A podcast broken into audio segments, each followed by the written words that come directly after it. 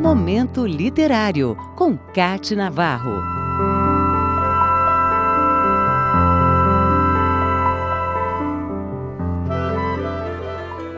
Um cronista brasileiro deixou sua marca em textos que se tornaram registros de uma época.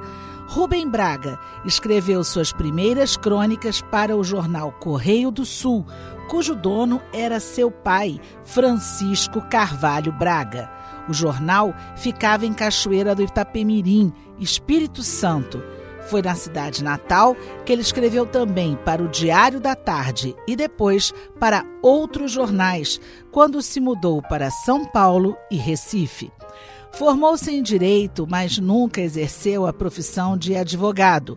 Durante a Segunda Guerra Mundial, foi correspondente de guerra junto à Força Expedicionária Brasileira.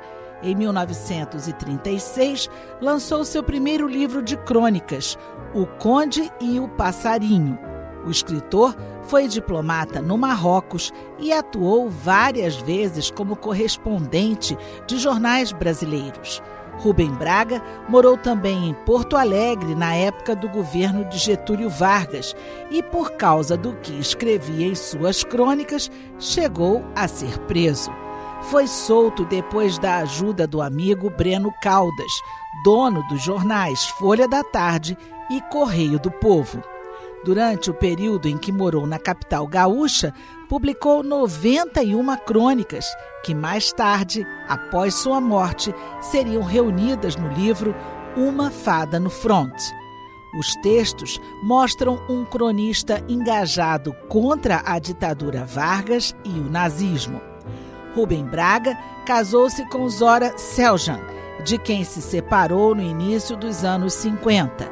Com ela, teve um filho, Roberto Braga. Quando veio morar no Rio de Janeiro, dedicou-se exclusivamente à crônica, com um estilo irônico, bem-humorado e de crítica social. Adorava a vida ao ar livre e era um observador profundo da cidade e do cidadão.